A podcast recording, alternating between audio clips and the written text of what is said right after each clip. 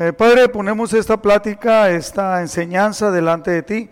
Te pedimos la guía y la dirección de tu Espíritu Santo y te pido, Padre, que unjas mis labios, que todo lo que aquí hablemos, que todo lo que salga de mis boca, sea para que tú seas exaltado y que sea de bendición en el nombre de Jesús. Amén. Le hablé yo con el, con el Señor acerca de, ya me cuenta que yo quería dos temas, ¿no? Que ya traía mucho en mi corazón y en, y en mi mente y Dios me pidió, me hizo entender que compartiera esto. Y voy a hablar, voy a hablar acerca de la intercesión. Le doy gracias a Dios por nuestra iglesia porque de alguna manera hemos podido transmitir que debemos de ser personas que intercedamos, que estemos siempre en oración. Yo soy producto, el que yo haya venido a los pies del Señor, lo entiendo claramente, de que soy producto que hubo personas que estuvieron orando por mí sin conocerme, pero pidiéndole a Dios para que yo llegara a, a llegar a conocerle personalmente.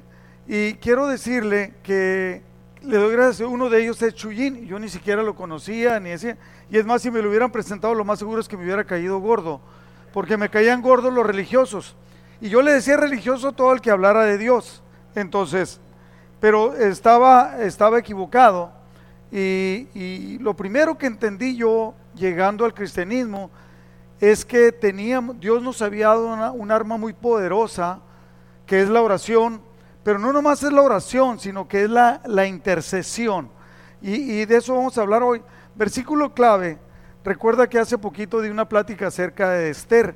Esther 4:14, y voy a utilizar este versículo en la Biblia, lenguaje sencillo, dice, si no te atreves, no está por ahí Guancho, Guancho, ah, si no te atreves, le dice eh, Mardoqueo, le manda a decir a, a su hija o su nieta, su sobrina Esther, si no te atreves a hablar en estos momentos como este, la liberación de los judíos vendrá de otra parte, pero tú y toda tu familia morirán.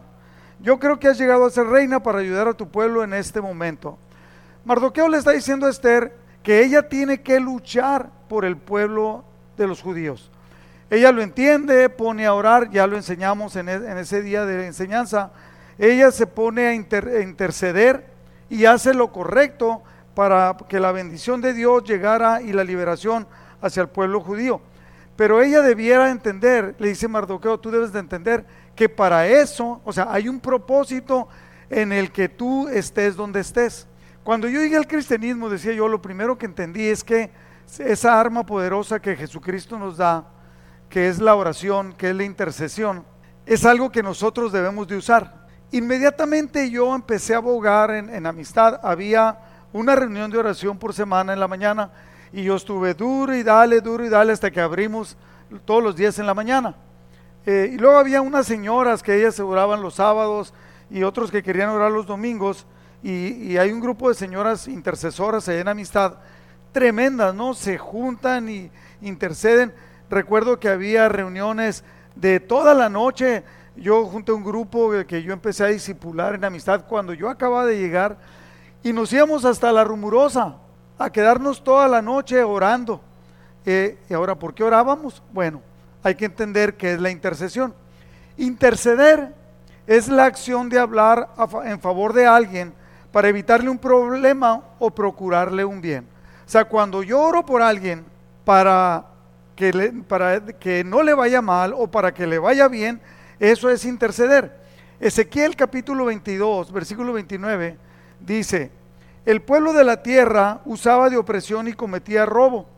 ¿A quién robaban? Al afligido y menesteroso, le, hacían violencia. Y al extranjero oprimían sin derecho.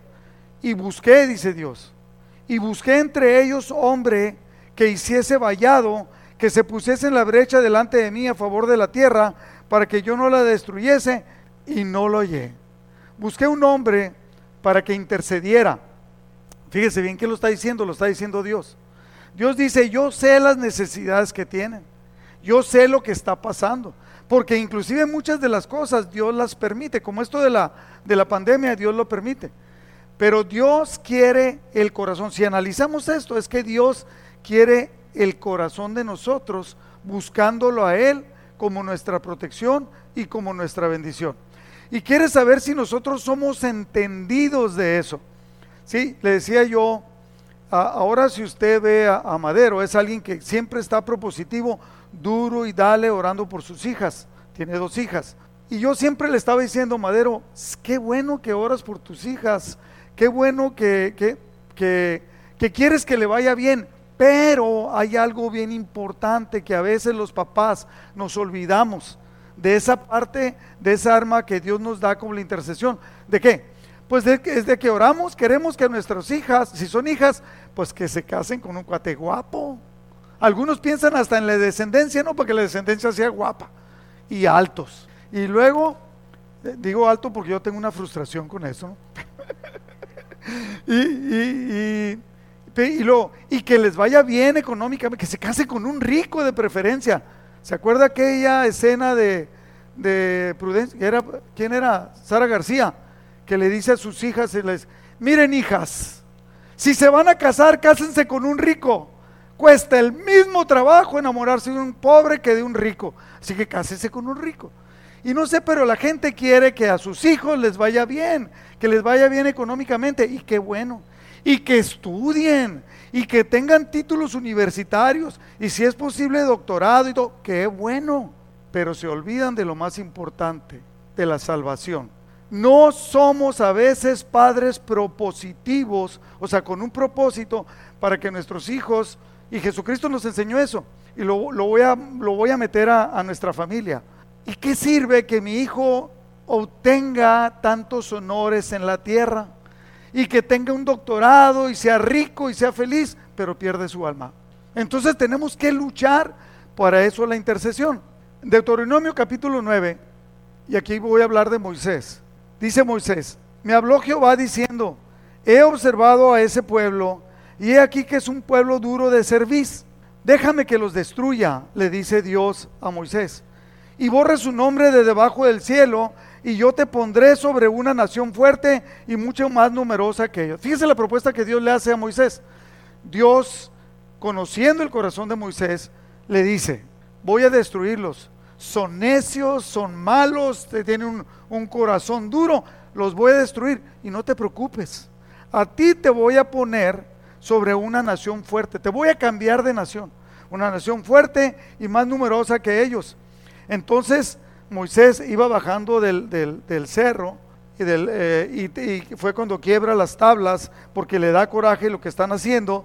Eh, dice, entonces tomé, versículo 17, tomé las dos tablas y las arrojé de mis dos manos y las quebré delante de vuestros ojos, hablando con el pueblo. Y me postré delante de Jehová como antes. O sea, ya lo había hecho antes.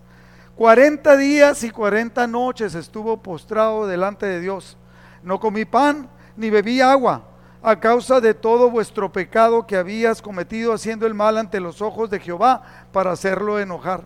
Porque temí, versículo 19, temí a causa del furor y de la ira con que Jehová estaba enojado contra vosotros para destruiros, pero Jehová me escuchó a unos esta vez. Si leemos el libro de Éxodo, Éxodo, si leemos Deuteronomio, vamos a ver y vamos a poder conocer, llegar a conocer un poco el corazón de, Moisés, que sabía, le daba coraje el pueblo. Haz lo que hacían, desobedientes, necios, deshonestos, una serie de cosas, desobedientes totalmente a Dios, mas sin embargo él se paraba delante de Dios, intercedía. Y era un diálogo, si lo lee usted, es un diálogo que Moisés decía, Señor, es tu pueblo, no lo destruyas. Y Dios le decía, tu pueblo lo voy a destruir. Dios le decía a Moisés que era su pueblo, y, Moisés le decía a Dios, es tu pueblo, pero siempre estaba intercediendo por él. Y luego les dice en el versículo 20, contra Aarón también se enojó Jehová en gran manera para destruirlo. Y también oré por Aarón en aquel entonces. O sea, siempre era alguien que estaba como intercesor. Ahora, también Abraham fue un intercesor. Génesis 18, 23. Llegan los ángeles y les dicen que van a destruir Sodoma. Sodoma y Gomorra. Entonces se acercó a Abraham y dijo, le, habla con Dios y le dice, destruirás también al justo con el impío. O sea, sí sé que tienes que destruir eh, Sodoma y Gomorra por la maldad, tanta homosexualidad. Alguien piensa que es algo nuevo. No, hombre, antes estaba peor. Quizás haya, y, Dios, y le dice Abraham a, a Dios, quizás haya 50 justos dentro de la ciudad. destruirás también y no perdonarás al lugar por amor a los 50 justos que están dentro de él. Empieza a interceder. Lejos de ti, le dice a Dios, lejos de ti el hacer tal, que hagas morir al justo con el impío y que sea el justo tratado como el impío. Nunca tal hagas. El juez de toda la tierra no ha de hacer lo que es justo. Clamando al corazón de Dios, dice, sé justo, por favor, yo sé que tú eres justo. Y empieza a interceder. Entonces le respondió Jehová, le respondió nuestro Padre Celestial. Si hallar en Sodoma 50 justos dentro de la ciudad, perdonaré a todo este lugar por amor a ellos. Eso es producto de la intercesión. Y la historia ya la sabemos. Empieza a conocer, ahí empezamos a saber lo que es el regateo, ¿no? Los, ya ve que los, los, árabes, los árabes, todas las personas de allá, los judíos, son buenos para regatear. Si hubiera, le dice Dios, si hubiera 45, lo no. Si hubiera 40, tampoco. Bueno, si hubiera 30, tampoco. Bueno, voy a abusar. Si hubiera 20, pues no lo voy a destruir. Bueno, si hubiera 10, tampoco. Pues no los encontraron los 10. Y usted sabe la historia. Pero, pero aquí lo que vemos es que Abraham estaba tocando el corazón de Dios, intercediendo por una ciudad malvada. No dice de cuántos habitantes era Sodoma y Gomorra, pero le aseguro que había más de 20 mil personas. Y, no había 10, no había 10, y lleno de homosexualidad y perversión. También Samuel, que era el profeta Samuel, él intercede por el pueblo. En 1 Samuel, Samuel capítulo 12, versículo 19, entonces le dijo todo el pueblo, acababan de pedir, viene, yo no sé si usted se acuerda, Moisés era el, general, luego deja a Josué, Josué empieza a, ser eh, el jefe, cuando él muere, entonces Dios levanta, cuando hay una parte ahí, Dios levanta jueces empiezan a orar, empieza a caer el pueblo, Dios lo entrega a los extranjeros, los oprimen, se aprovechan de ellos, Dios levanta un juez, y así se viene levantando jueces hasta que llega Samuel. Y de repente el pueblo le dice, ya no queremos jueces, queremos que nos pongas un rey. Samuel llora delante de Dios y le dice, Dios me han desechado. Y Dios le dice, no, Samuel, no te desecharon a ti, me desecharon a mí porque tú gobiernas, yo gobierno a través de ti. Tú me preguntas, yo te digo, usted cree que yo soy el pastor de esta congregación, ¿verdad? Y tiene razón, soy el pastor, pero yo no reino, no reino, quiero decir, no, no soy el jefe aquí porque yo quiera, o no soy la autoridad porque yo quiera, sino es porque Dios quiera. Yo le pregunto a Dios qué lo queremos hacer. Entonces, cuando usted viene contra mí, ya sabe contra quién va. Y no estoy tratando de defenderme. Porque esta plática la están oyendo muchas personas también de otras congregaciones, en la radio lo escuchan. Cuando usted va contra su pastor, está yendo contra Dios. Entonces se, le da miedo al pueblo y van con Samuel y les dice, perdón, ese día cuando viene Samuel a decirle que Dios los escuchó y que les va a poner un rey, empieza a caer una serie de truenos como pocas veces ha, ha habido. ¿Ha estado usted en un lugar donde llueva tanto que le dé miedo? Que truene tanto que le dé miedo. No mucho, porque aquí en Mexicali no, ni en Caléxico. Es algo tremendo, no truena durísimo, parece que se va a caer. Entonces ellos les da miedo y le dicen, hey, por favor, intercede delante de Dios, pídele que no nos destruya. Entonces dijo todo el pueblo a Samuel, versículo 19, ruega por tus siervos a Jehová tu Dios. A ti que te hace caso, pídele a Dios, intercede para que nos, para que nos perdone, para que no muramos porque a todos nuestros pecados hemos añadido este mal de pedir rey para nosotros. Versículo 20, me encanta esta respuesta. Y Samuel respondió al pueblo, no temáis, vosotros habéis hecho todo este mal, sí, se portaron mal, pero con todo eso no se apartéis de en pos de Jehová, sino servirle con todo vuestro corazón. No os apartéis en pos de vanidades, que no aprovechan ni libran, porque son vanidades, pues Jehová no desamparará a su pueblo, porque, por su grande nombre, porque Jehová ha querido hacer los pueblos suyos. Y le dice en el versículo 23, así que lejos sea de mí que peque yo contra Jehová, cesando de rogar por vosotros. Quisiera que entendiéramos esto. En Samuel hay dos frases que me encantan, que solamente en la Biblia dice eso. Una es esta, que dice, que si dejamos de orar por alguien cuando lo entendemos y cuando tenemos esa carga, es considerado pecado. ¿sí? Lejos está de mí que peque yo contra Jehová, cesando de rogar para vosotros. Antes os instruiré en el buen camino, en el camino bueno y recto. Y les dice, solamente temed a Jehová y servirle de verdad con todo vuestro corazón, pues considerar cuán grandes cosas ha hecho por vosotros. Mas si perseverareis en hacer mal, vosotros y vuestro rey pereceréis. Me encanta, me encanta Samuel, que les dice, sí, voy a orar por ustedes. Lejos esté que yo peque dejando de orar, pero tienen que hacerlo bueno. Busquen a Dios. Sí, cuando nosotros, hay personas que vienen con nosotros o nos mandan un texto y dicen, ora por nosotros, pide por nosotros. ¿Haces esto? Sí, pero ahí tenemos la oportunidad de poder compartirle como lo está haciendo aquí eh, Samuel. ¿Se acuerda cuál otra parte solamente hay en la Biblia que lo dice en Samuel? Se lo voy a decir. Jehová honra a los que le honran.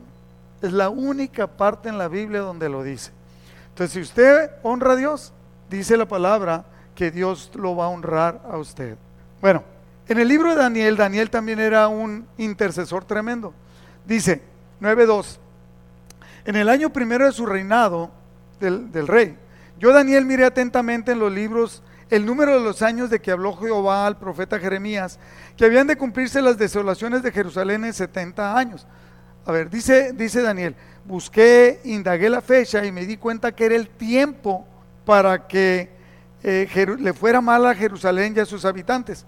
Entonces dice, volví mi rostro a Dios, el Señor, buscándole en oración y ruego, en ayuno, silicio y ceniza y oré a Jehová mi Dios e hice confesión diciendo, ahora Señor Dios grande, digno de ser temido, que guardas el pacto y la misericordia con los que te aman y guardan tus mandamientos, hemos pecado.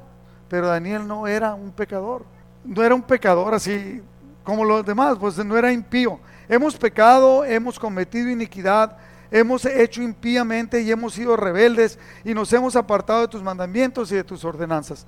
Esta es una característica de los intercesores. Se empatan con, con el que está sufriendo, aunque haya hecho mal. Y dice él, hemos pecado. Está tomando, es como nosotros, como decir yo, Señor, nosotros los mexicanos hemos pecado contra ti. Te hemos abandonado, le hemos levantado culto a la Virgen, hemos levantado adoración a gente que no debemos hacerlo. Hemos, ¿por qué? Por ignorancia, pero hemos pecado.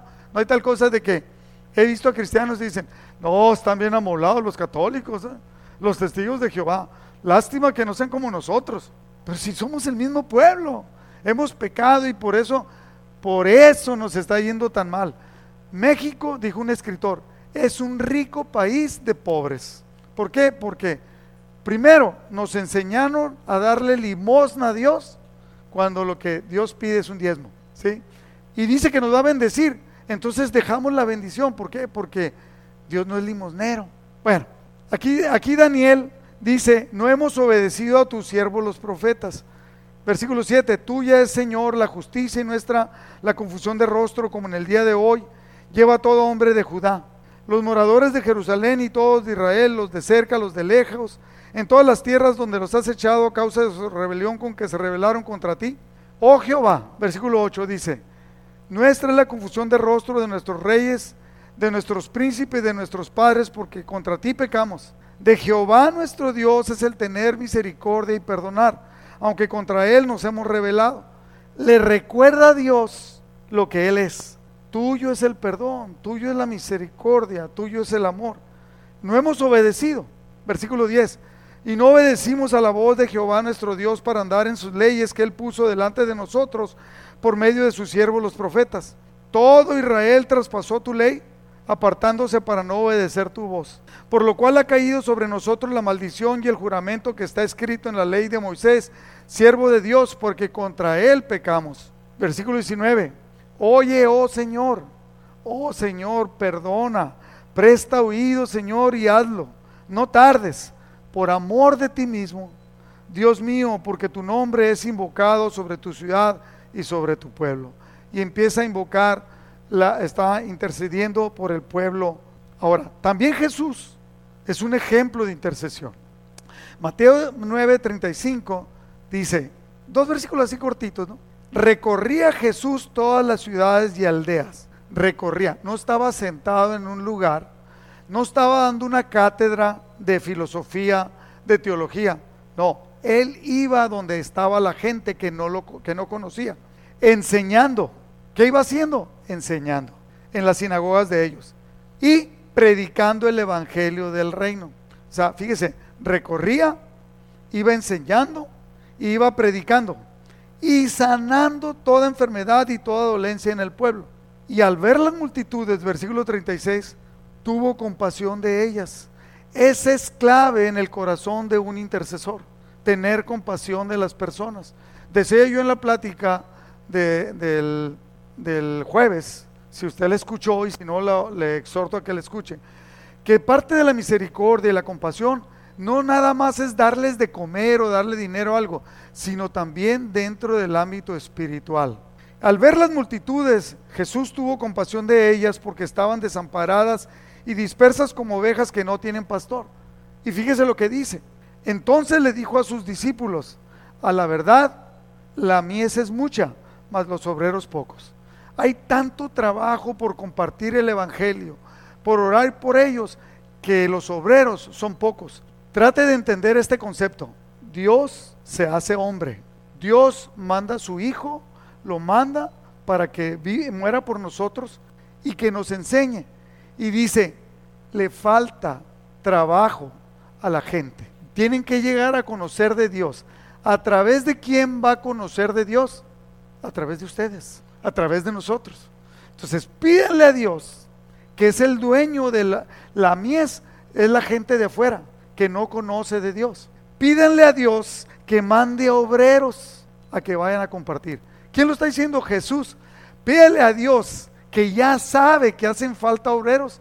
Toquen el corazón de nuestro Padre Celestial para que mande obreros, porque hay pocos. Y muchos de los que hay no quieren ir.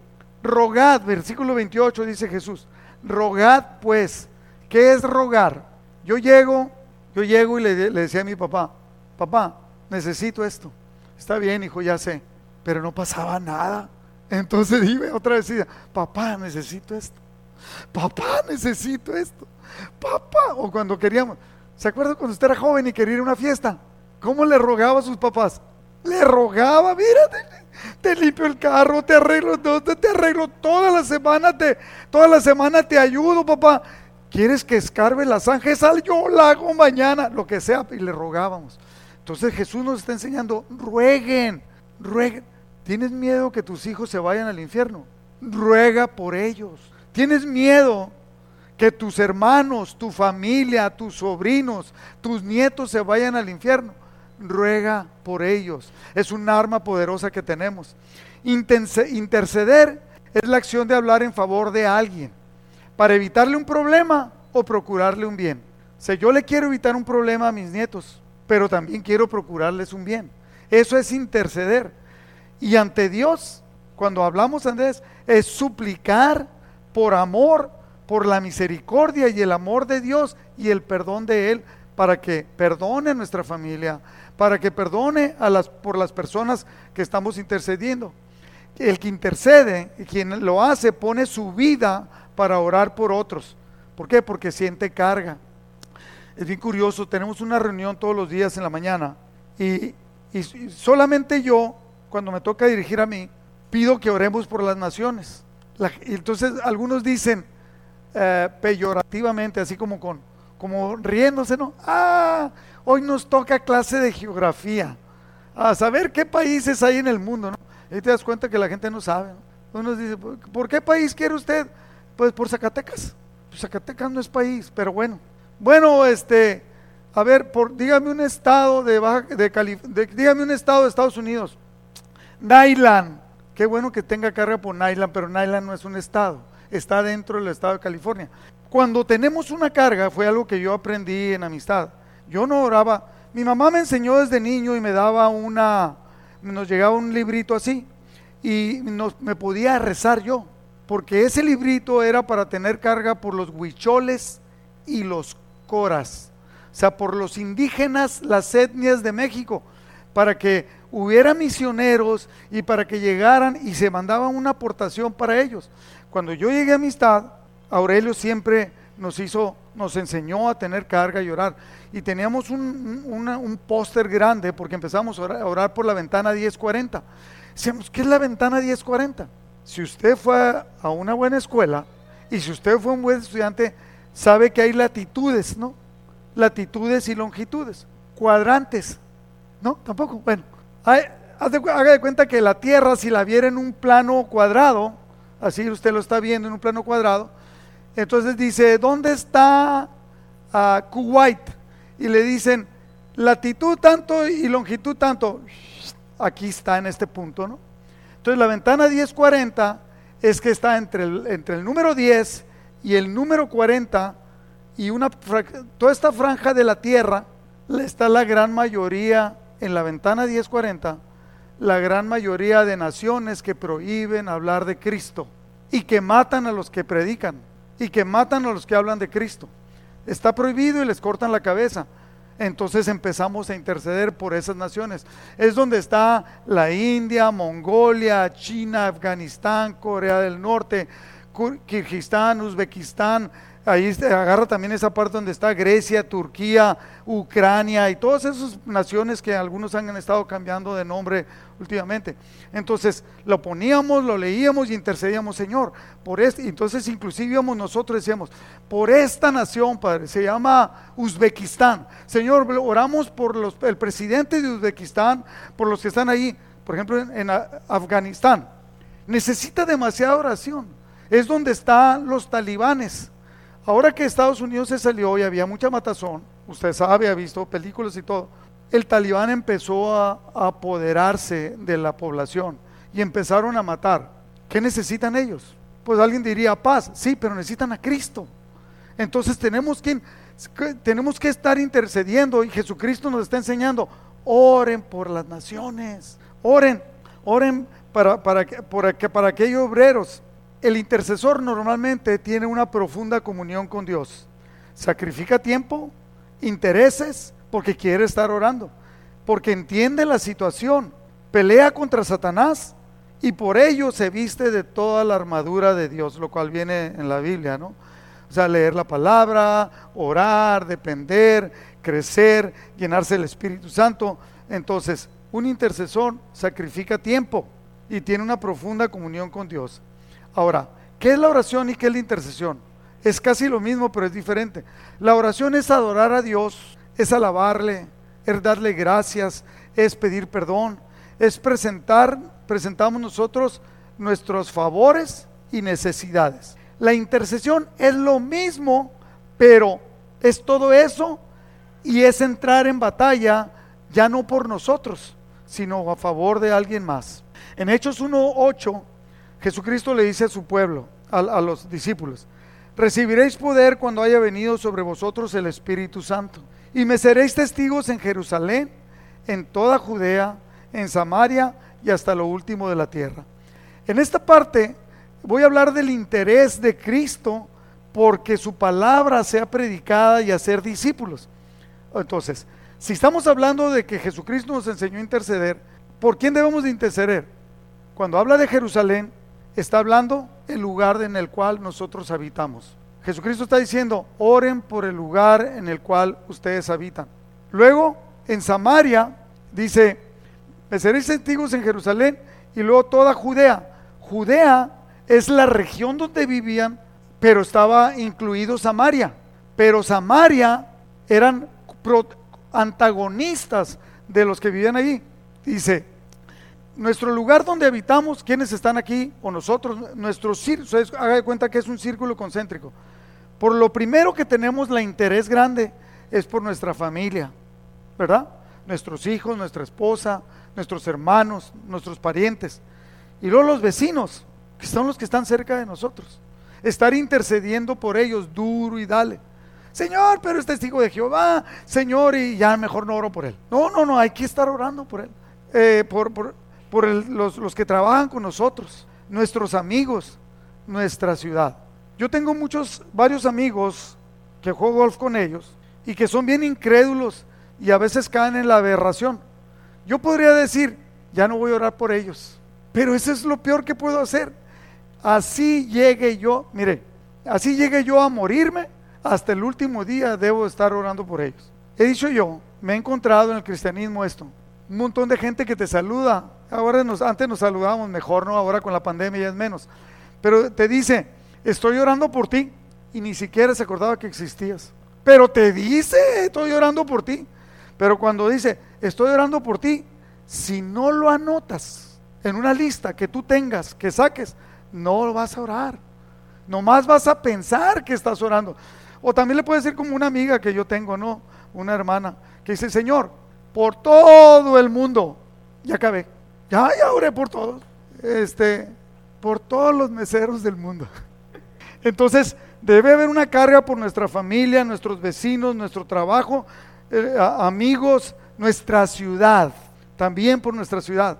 Y cuando habla de toda Judea, dice Irán, o sea, por Jerusalén y Judea. En Judea es, haga de cuenta, la región donde vivimos. Uno es el lugar y otro es la región. La región donde vivimos, ¿cuál es la región donde usted vive? El Valle Imperial, para la gran mayoría. Pero sí sabe que el Valle Imperial y el Valle Mexicali es el mismo, no más que nos pusieron una línea en medio y que no dejan pasártela a los de allá para acá. Pero, pero es lo mismo, es el mismo estado geográfico. Entonces, y luego dice Samaria, pero que Samaria no estaba en Judea, sí, pero eran antagónicos. Entonces dice, incluyelos. Aún aquellos que están en contra tuya, incluyelos, predícales, ora por ellos. Y dice, hasta lo último de la tierra. Entonces debemos de tener una carga hasta lo último de la tierra. Y lo debemos de aprender desde niños, a, empezar a orar. Entonces, y apuntarlo porque se te va a olvidar. Haz de cuenta, yo tengo carga por la India. ¿Por qué? Tengo carga por la India porque cada que veo eh, documentales o conozco algo de la India, me quedo impresionado por varias cosas. Una, una riqueza tremenda natural donde, está. Otra, una idolatría. Tienen más de un millón de dioses, de ídolos, pues, eh, y, y, se pierden. Tiene cultura, tiene un montón de cosas. Socorrito ya fue, yo nunca he ido, nomás por internet y por televisión. Es una preciosura, ¿verdad, Socorrito? Pero también es una tristeza ver cómo viven. Necesitan a Cristo, ¿sí? Yo tengo carga así directa cuando oramos por los países, por esa región de Afganistán. Afganistán, Kirguistán, Uzbekistán, toda esa parte. Y luego está la India, o sea, para usted no, está la India y luego está Mongolia y ahí está Bangladesh y luego arriba está China y luego sigue toda la región asiática donde está Vietnam, Laos, eh, Japón después en la isla, eh, Corea. Entonces, estar orando, estar intercediendo. Y tengo carga por la parte norte de, Europa. Yo en lo personal, Estonia, Lituania, Bielorrusia, poquito más abajo Polonia y Alemania, y arriba Dinamarca y Suecia. Entonces, debemos, dice, es, geografía, no es geografía, es una carga que Dios ha puesto. Y antes oraba yo por Holanda. ¿Y por qué oraba por, por Holanda? Eh, porque ahí jugaba el Chucky, Chucky Lozano. Entonces siempre me acordaba de Holanda, entonces dije, a lo mejor Dios lo puso ahí porque quiere que yo esté orando por, por Holanda, ¿no? Y estaba orando por Holanda, es donde son, están los Países Bajos. ¿Por quién intercede usted? ¿Por quién tiene carga? Cuando habla de que vayamos a todas las naciones, vemos que Jesucristo tenía el propósito que nosotros bendijéramos la tierra, que nosotros a través de la, de la intercesión bendijéramos. Ahora, Pablo nos enseña a orar y a predicar. En 1 Timoteo capítulo 2 dice, eso es para cada uno de nosotros.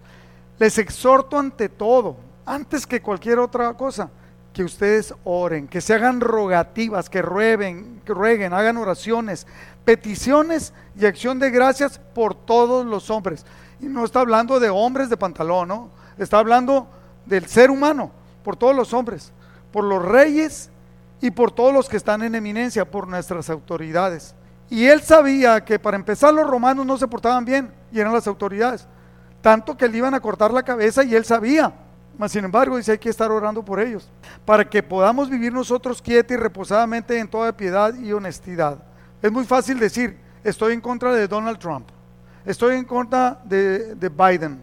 Eh, no estoy de acuerdo con un día, esto ya lo he platicado, estábamos orando por Cedillo en la oración, porque era el presidente, y nos fuimos a desayunar y nos íbamos a desayunar después de la oración, y empezaron a hacer chistes en contra de Cedillo, diciendo que era muy tonto y que, todo lo que se dice de los presidentes, ¿no? yo estábamos ahí en, la, en, el desayuno y dije, ¿saben qué? Yo quiero pedir, tomar la palabra. Le dije, les voy a pedir un favor. Ustedes son mis amigos, son mis hermanos. Pues les voy a pedir un favor. Si oran por Cedillo, no se burlen de él. Porque lo están levantando delante de Dios para que Dios los bendiga. Y luego ustedes mismos lo están denigrando. Si estamos orando por él, estamos esperando la respuesta de nuestro Padre Celestial para que toque la vida de ese hombre. Llorábamos por Cedillo, el presidente, lloramos por su familia, por sus hijos. Y entonces la intercesión toma cuerpo, toma realidad en nuestra vida. Dice que el apóstol Pablo, esto es bueno y agradable, agradable delante de Dios nuestro Salvador, que oremos por ellos, el cual quiere, Dios quiere que todos los hombres sean salvos. ¿Cuántos? Todos, aún los narcotraficantes y todos los, los malvados, que todos sean salvos y vengan al conocimiento de la verdad. En 2 de Timoteo capítulo 4 versículo 1 dice en la Biblia, te encarezco delante de Dios y del Señor Jesucristo. La palabra encarezco, ¿usted la conoce? ¿Cuántos de aquí usan la palabra encarezco? pues si dice, bueno, pues nomás los comerciantes que encarecen todo. No, no, no es ese encarecer. Te encarezco quiere decir, te encargo solemnemente.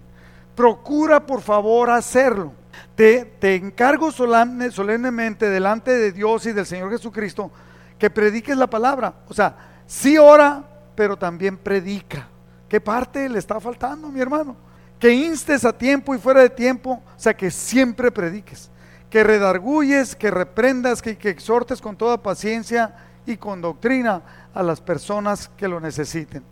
Ahora, el Espíritu Santo nos ayuda, no quiero dejar fuera esto, en la intercesión. Romanos 8:26 dice, del mismo modo y puesto que nuestra confianza en Dios es débil, el Espíritu Santo nos ayuda, porque no sabemos cómo debemos orar a Dios pero el Espíritu mismo ruega por nosotros y lo hace de modo tan especial que no hay palabras para expresarlo. Hay cosas que nosotros no podemos expresar, pero cuando tenemos la carga empiezan a suceder las cosas. Y Dios, versículo 27, que conoce todos nuestros pensamientos, ¿cuántos? Todos. Lo que el Espíritu Santo quiere decir. Sabe lo que el Espíritu Santo quiere decir porque el Espíritu ruega a Dios por su pueblo especial y sus ruegos van de acuerdo con lo que Dios quiere. Quiero darle a través de estos cinco principios para aplicar en nuestra vida acerca de la intercesión. Como se me está acabando el tiempo, lo voy a hacer rápido, ¿no? Uno, Dios todavía está buscando intercesores. ¿Es usted uno de ellos? Si usted empieza a tener carga por alguien, por algo, y sabe qué, empiece a tomar su cuaderno y anote. Y cuando sea contestada la petición, bórrele. Chuyín, que yo sin conocerlo, estoy hablando hace 40 años, él oraba por mí y no me conocía. Él oraba por un Rodrigo Bravo, ¿no? Pepe, el hermano de Socorrito. Socorrito era mi hermana, ya falleció. Cuando yo me convertí, Chuyín nunca pensó, yo nunca pensé que, sabía, yo nunca, nunca supe que estaban orando por mí, número uno. Número dos, nunca pensé que iba a llegar a conocer a Chuyín. Número tres, jamás pensé que él iba a estar en la iglesia con nosotros y que aparte iba a estar participando y que íbamos a ser hermanos en orar por otros, donde hay una fuerza. Dios está buscando. Entonces Chuyín cambió la, intercesión. Ya no oraba por Rodrigo Bravo por salvación y conversión. Y ha de haber dicho que se le quite lo necio y que se le quite esto. Entonces, bueno, lo cambió y puso, Señor, ahora oro por Rodrigo Bravo, mi pastor, que tú le ayudes, le cuides, le guardes y todo. Cada uno de nosotros, mientras más estamos metidos con Dios, en servicio al Señor, yo como pastor, Jesse como copastor y cada uno de los encargados, más necesitamos de la oración de ustedes por nosotros. Dios está buscando intercesores. ¿Es usted uno de ellos? Si usted no toma su lugar, Dios va a buscar a otro intercesor. Pero cuando usted empieza a tener carga es que Dios está buscando. Número dos, nuestro mundo necesita la misericordia de Dios, que no le queda duda. O sea, nuestra familia la necesita. Nuestra iglesia la necesita. Nuestras escuelas las necesitan. Nuestras naciones y gobiernos necesitan de la misericordia de Dios. ¿Cuántos saben que estamos viviendo tiempos bien difíciles? Es más, dentro de la iglesia a veces vivimos tiempos difíciles. Si sabe que hay personas que bailan zapateado, pero con berrinche. Ya me voy, no hicieron lo que yo quería, me cambiaron de asiento, no me saludaron, no me llamaron por teléfono, ya no me quieren. Necesita la misericordia de Dios y debemos de estar orando. Además tenemos mala memoria, porque ha habido personas que dicen, nunca nadie me visitó. Y cuando yo fui a su casa, ah, sí, y conmigo fue Héctor. Ah, sí, de veras. Este, y también después fue Madero. Ah, sí, cierto. Entonces no diga que nunca nadie se nos olvida, pero necesitamos seguir intercediendo. ¿Tiene usted su lista de intercesión? No nomás decir, mi papá, mi mamá, mis hermanos, mis hijos y mis amigos. Y por todos los de la cuadra. No, o sea, hijos, familia extendida, enfermos. ¿Sabe que a veces oramos por los enfermos y se nos olvida a alguien? Claro, por ejemplo, nosotros aquí como iglesia oramos un montón sin lista, ¿verdad? Aunque no, estén, aunque no tengamos lista, ya sabemos, oramos pues por Rebeca y por Areli. Y oramos, cuando estaba Fernandita bien enferma, mi nieta, orábamos y, sin, sin, lista, ¿no? Pero, pero a veces hay enfermos que se te escapan. Yo tengo una lista tal vez hay como de 35 enfermos. Chuy, ¿en cuántos enfermos tendrás tú en tu lista? ¿Por, ¿O más? Porque él agarra del Facebook ¿no? y nomás tiene como 3.485 contactos. Entonces, hijos, familia extendida, enfermos. A veces oramos familia extendida. Pero fíjese bien, yo tengo una prima hermana que es católica. Y tengo también una hermana, tengo más, pero quiero mencionar ellas dos. Cada vez mi hermana y mi prima hermana, que ella vive por allá en Atlanta o en, o en Jalisco, cada vez las veo más cerca de Dios. Y cada vez me piden ellos, ora por esto, hermano, ora por esto, primo, y te doy gracias. Hay resultados, siempre resultados, no deje de tener una lista. Número tres, entender que, que tenemos la autoridad de parte de Dios para bendecir. Hay autoridad cuando tú bendices, cuando tú clamas, cuando tú intercedes, hay respuesta de parte de Dios. ¿Por qué? Porque Dios nos está escuchando. Siempre que eh, nos está escuchando, Dios quiere cambiar las situaciones, las vidas y las circunstancias. O sea, no cree que Dios nada más trae un garrote o un machete y decir, a ver, a todos los narcotraficantes les voy a cortar la cabeza, y a todos los malvados, y a los corruptos, y a todo. Pues nos vamos a quedar solos. Pero fíjese lo que dice, Dios quiere que todos vengan al arrepentimiento. Pero depende mucho de ti de, imagínate, imagínese este cuadro, ¿no? Un día me lo imaginé, un millón de demonios arriba, arriba de tu familia, arriba de tus amigos, arriba de tus hijos, haciéndoles mal, dañándoles. Y tú, tú empiezas a interceder, haz de cuenta que agarras una flecha, intercedes y, Señor, este, pa, y pum, cae uno, es uno menos. Y otro, y estás intercede, intercede, y estás rompiendo barreras, trayendo salvación, trayendo, porque es el plan. Si no fuera así, Jesucristo no hubiera dicho, rueguen pues al Padre que mande obreros a su mies. ¿Sí? Depende, entonces, ¿Dios depende de nosotros? No, pero nos ha puesto como intercesores. Por eso Moisés hablaba con Dios y le decía, Señor, y Dios decía, de acuerdo, ok, los voy a perdonar porque me los estás pidiendo. Entonces, igual con nosotros, quiere cambiar vidas. ¿Por qué cree usted que se despierta a medianoche, allá a las 3 de la mañana? Se me fue el sueño. Dios lo está levantando con una carga, lo está despertando a medianoche y entonces usted intercede, haga cuenta que hay alguien, voy a inventar un nombre aquí en la congregación, Febronio. Febronio se está muriendo, todo el mundo sabemos que se está muriendo y tiene una carga. Y usted despierta a las 3 de la noche y el Señor dice, Señor, levantamos a Febronio delante de ti, tócalo, cuídalo, guárdalo cuando estaba Fernandita pasando por las crisis del, de Fernandita, mi nieta, por la crisis del cáncer, a la hora que me despertara, lloraba, mi, mi almohada se, se, mojaba de las lágrimas porque tenía una carga tremenda y lloraba e intercedía por ella, Señor, permíteme, Señor. Entender el llamado que tenemos cada uno de nosotros. ¿Por qué siente lo que siente usted a veces por una situación? Nada más es porque le cae gordo, tal vez porque sea misericordioso, no porque Dios está poniendo una carga en usted. Cada uno de nosotros tenemos cargas diferentes, pero la misma autoridad delante de Dios. O sea, nos da la autoridad a todos. Número cuatro, cuarto principio, entender que Dios nos está escuchando y que quiere mostrar su amor y su misericordia. Él quiere, pero quiere que tú intercedas. Vivimos en un mundo caído, con valores trastornados. Por eso Dios nos permite vivir aquí para bendecirlo. Le voy a poner un ejemplo y usted puede platicar con él si quiere. Un día me levanté sintiendo mucha carga por alguien de la... No, no voy a decir su nombre. Sintiendo mucha carga por esta persona. Y le hablé por teléfono. Terminé la oración y le hablé por teléfono. Hola, le digo, ¿cómo estás? Pastor, ¿qué, qué hice milagro? Qué bueno que me habló. ¿Sabes qué? Eh, sentí ganas de, de hablar contigo, de platicar contigo. Te quiero bendecir. ¿Cómo estás? ¿Cómo está tu familia? ¿Cómo está tu trabajo? Bien, bien, bien. Ok, ya oré, déjame orar por ti. Padre, te pido por fulano de tal, que lo bendigas, que estés con él, que, pongas carga en él, que lo cuides, lo guardes. Después me llama a él, me dice gracias y todo ya, ¿no? Después me llama a él y me dice, pastor, qué bueno que me habló. Yo iba en camino y estaba a punto de bajarme de mi pickup para agarrar a golpes a un cuate.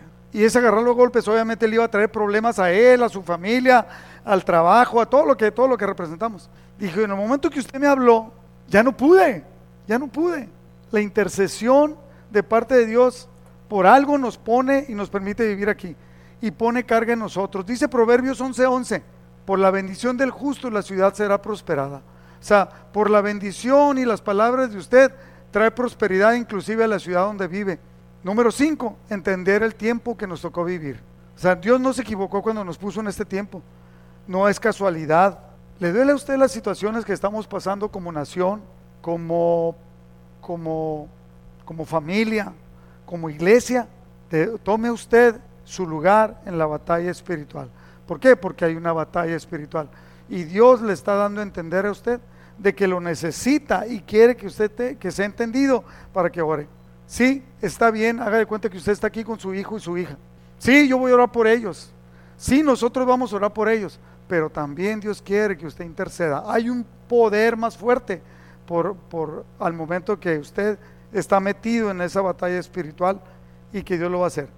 Dios le está esperando. Así que yo le exhorto a que tome su lugar. Vamos a orar. Padre, te damos infinitas gracias, Señor, por tu palabra que nos exhorta. Gracias por esa arma poderosa que nos has dejado. Enséñanos a, a aquilatarla, a vivirla, entenderla, a aplicarla en nuestra vida y poder bendecir. En este momento, Señor, como como familia unida en tu palabra, Señor, levantamos muros de protección alrededor de la vida de nuestra familia. Levantamos la vida de nuestros cónyuges, la vida de nuestros hijos, Señor. Donde quiera que estén, los bendecimos, cuídalos, guárdalos, que lleguen a conocerte, manda obreros calificados a su vida, que les pueda compartir de tu palabra nuestros hermanos, nuestros primos, los esposos y esposas de nuestros hermanos, los levantamos delante de ti, nuestra suegra, nuestros primos, nuestros cuñados, a todos, Señor, que haya una bendición especial y que cada uno de ellos lleguen a conocerte. Te doy gracias por, por, esto que estás haciendo en nuestras vidas, en el nombre de Jesús. Amén. Denle un aplauso al Señor.